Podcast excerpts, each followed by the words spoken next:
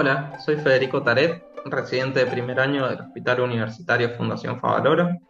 Hoy les presento el IGA Chronotherapy Trial, un estudio de la Sociedad Europea de Cardiología. La hipótesis del trial es si la toma de la medicación antihipertensiva se indica previo al momento de acostarse, en comparación con el usual horario de toma, al despertarse, tiene una mejor reducción del riesgo de enfermedad cardiovascular. En cuanto a los criterios de inclusión del estudio, son individuos que adhieran a una rutina de actividad diurna y sueño nocturno, diagnóstico de hipertensión acorde a los criterios de medición ambulatoria de la presión arterial, prescripción de tratamiento antihipertensivo. En cuanto a los criterios de exclusión, tenemos embarazo, historial de alcoholismo o adicción a narcóticos, trabajo de rutina nocturna o rotativa, síndrome de inmunodeficiencia adquirida, hipertensión secundaria y enfermedad cardiovascular y ciertas condiciones médicas asociadas como angina inestable, insuficiencia cardíaca, arritmias malignas, fibrilación auricular, fallo renal y retinopatía grado 3 o 4. En el momento de inclusión y en cada visita clínica, al menos una que se realizaba por año, se realizó la prueba de medición ambulatoria de presión arterial por 48 horas. Los criterios para, para, diagnosticar hipertensión que se tuvieron en cuenta fueron presentar al menos uno de los siguientes valores en el monitoreo ambulatorio de la presión arterial. En cuanto a la tensión arterial sistólica, despierto, el promedio mayor o igual a 135 milímetros de mercurio. En cuanto a la tensión arterial diastólica, despierto, en promedio mayor o igual a 85 milímetros de mercurio. En cuanto a la tensión arterial sistólica dormido, un promedio mayor o igual a 120 milímetros de mercurio.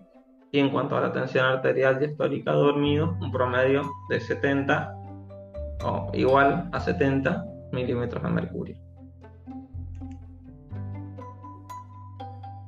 El objetivo final primario analiza la ocurrencia de eventos cardiovasculares eh, compuesto por infarto agudo del miocardio, revascularización coronaria, insuficiencia cardíaca, accidente cerebrovascular isquémico, accidente cerebrovascular hemorrágico y muerte de causa cardiovascular. En cuanto al objetivo final secundario, analiza por separado la ocurrencia de accidente cerebrovascular, eventos coronarios, compuestos por muerte de causa cardiovascular, infarto de miocardio y revascularización coronaria. Y eventos cardíacos está compuesto por eventos coronarios e insuficiencia cardíaca. El diseño del estudio es un estudio prospectivo, aleatorizado, multicéntrico, controlado, abierto y simple ciego. En cuanto al material y los métodos, la población final evaluada fue de 19.084 pacientes hipertensos, distribuidos en una proporción de 1 en 1 en dos brazos paralelos, definidos de acuerdo al tiempo circadiano de tratamiento. Por un lado, el grupo que toma la medicación a la hora de dormir y por otro lado, el grupo que toma la medicación al despertar.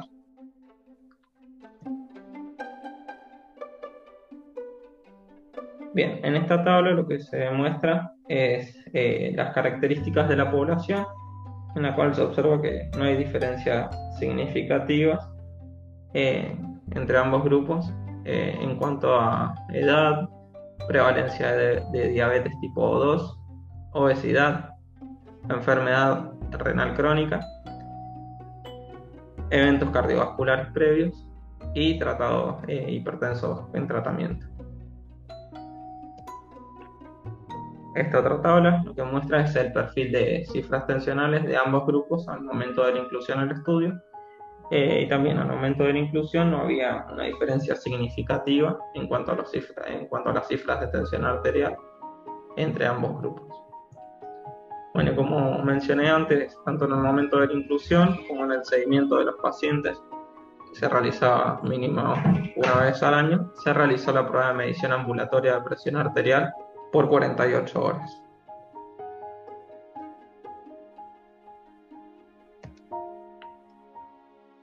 Bien, en, cuanto a los resultados del endpoint primario, se observó que el grupo con régimen de tratamiento a la hora de acostarse evidenció una disminución significativa del hazard ratio de eventos cardiovasculares en comparación con el grupo de régimen de tratamiento a la hora de despertarse. Y el endpoint secundario analizaba por separado el accidente cerebrovascular, los eventos coronarios y los eventos cardíacos eh, también se vio una disminución significativa de los tres puntos analizados por separado en cuanto a disminución del hazard en el grupo tratado al acostarse versus el grupo tratado al despertarse. Este gráfico, que es el gráfico A, muestra esto mismo que eh, dije recién, que es eh, la disminución del hazard ratio del endpoint primario y la disminución del hazard ratio de accidente cerebrovascular, eventos coronarios y eventos cardíacos.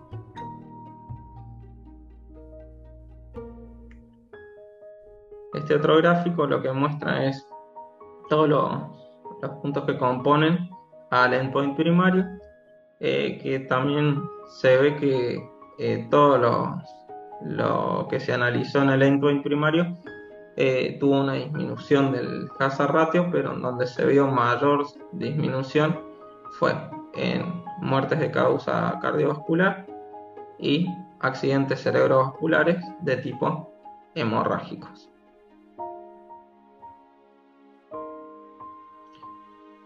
En cuanto al perfil de seguridad del estudio, la prevalencia de efectos adversos reportados no hubo diferencias entre ambos grupos y tampoco hubo diferencias en cuanto a mala adherencia al tratamiento.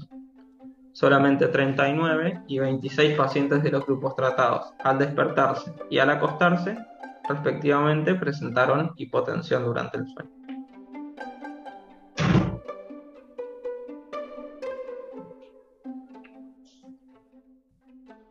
Las principales diferencias obtenidas con el régimen de tratamiento al acostarse fueron un significativo descenso de las cifras de tensión arterial durante el sueño sin perder eficacia de las cifras de tensión arterial durante el día y un descenso relativo mayor de las cifras de tensión arterial durante el sueño o lo que resulta en una menor prevalencia de perfiles non Esto mostró una sustancial disminución del riesgo de enfermedad cardiovascular.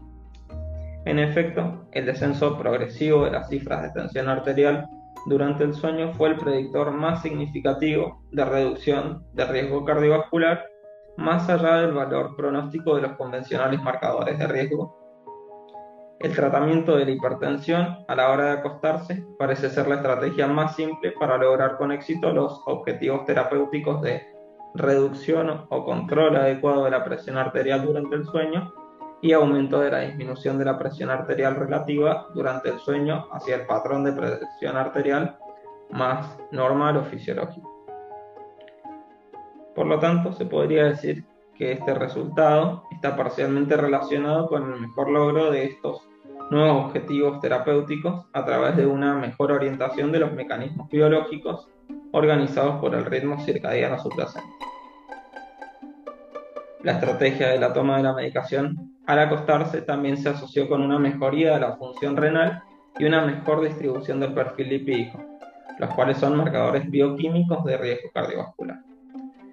En conclusión, este, este trial demostró que la ingesta de la dosis total de medicación antihipertensiva al acostarse, comparada con la ingesta de los mismos al despertar, resultó en un mejor control de las cifras de tensión arterial durante el sueño y en una reducción de la mortalidad y morbilidad por enfermedades cardiovasculares.